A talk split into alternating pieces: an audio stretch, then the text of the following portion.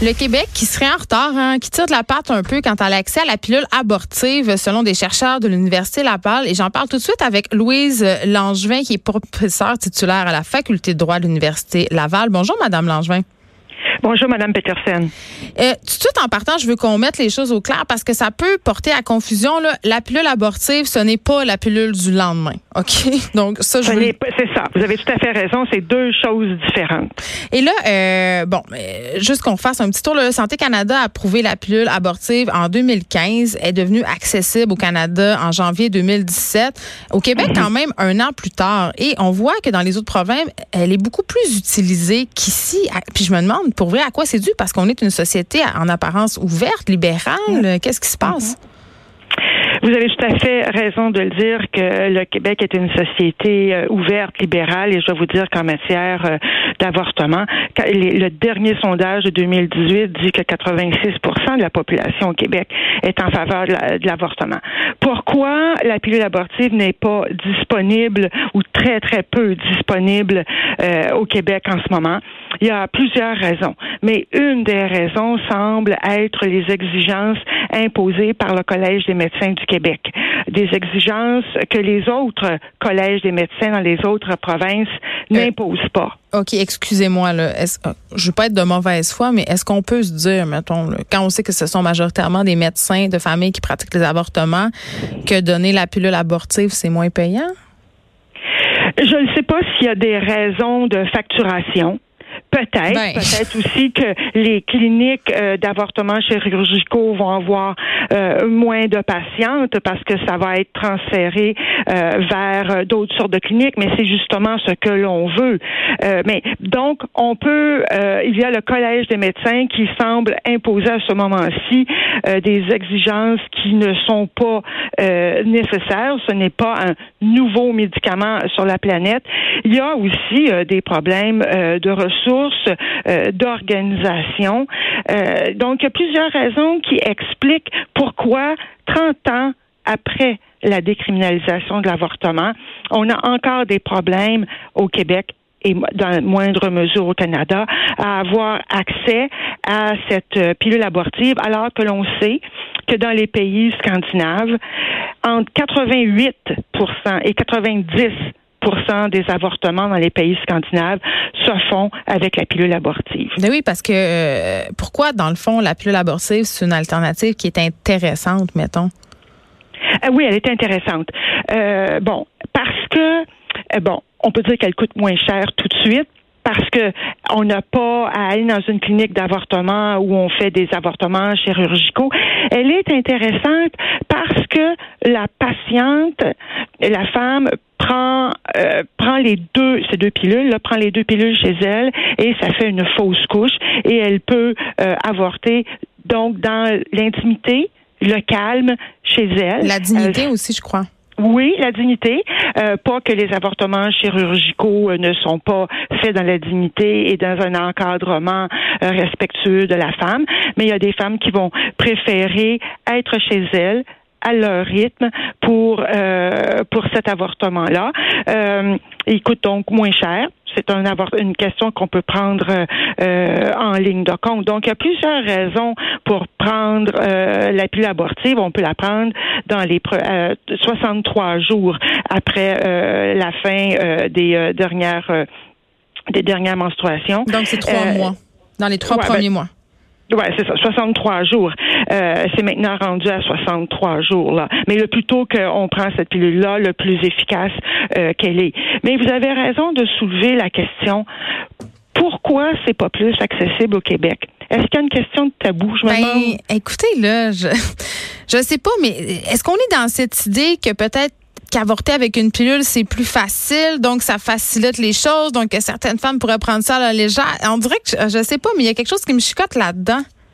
Dans quoi? Dans le tabou ou dans le fait qu'il y ait plus d'avortements? Non, euh, avoir? non, moi, le fait qu'il y ait plus d'avortements, euh, ça me chicote pas pantoute. Dans le tabou, je me demande si, euh, justement, ces tabous-là liés à l'avortement jouent dans l'inaccessibilité de la pilule abortive au Québec.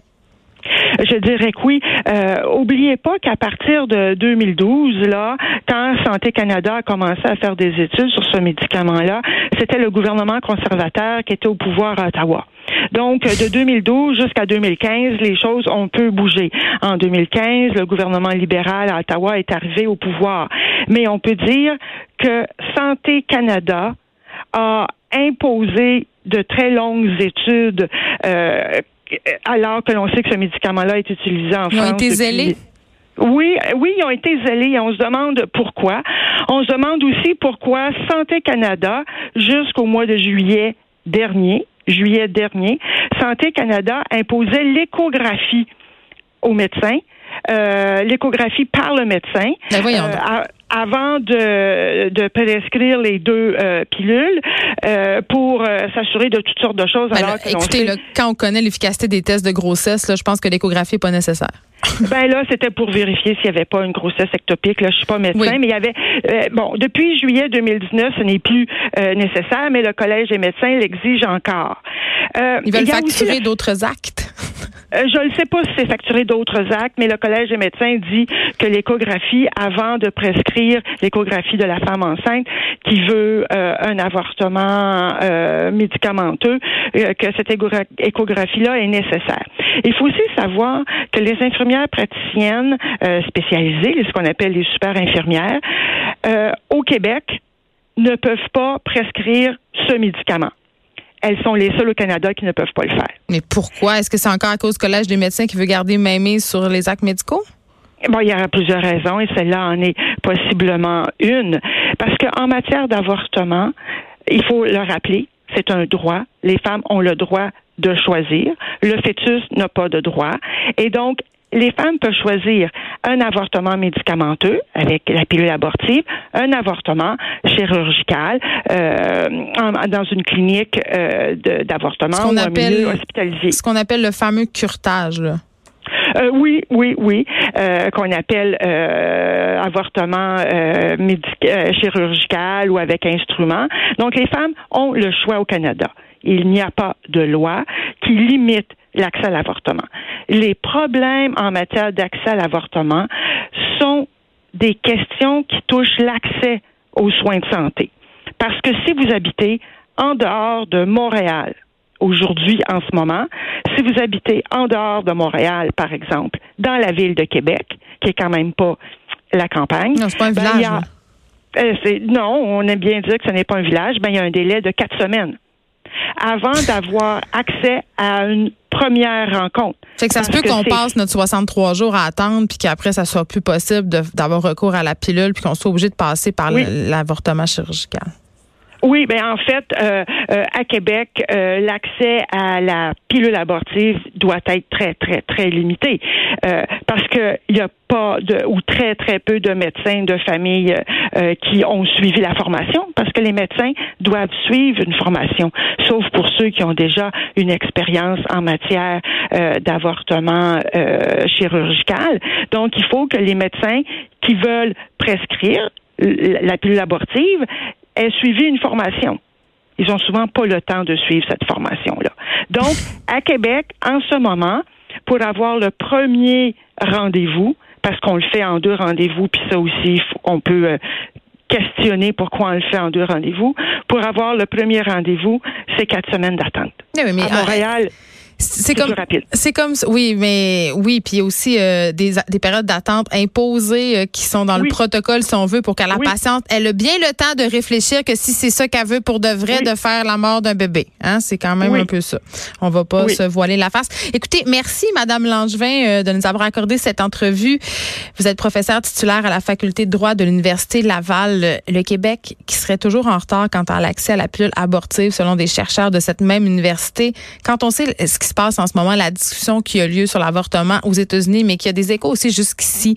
Euh, le Parti conservateur qui se défend d'avoir des idées anti-avortement, mais qui quand même euh, renferme en son sein plusieurs députés qui ont des idées pro-vie assez arrêtées. C'est assez décourageant. On s'arrête un instant. Caroline et Josiane Stratis sont là après la pause.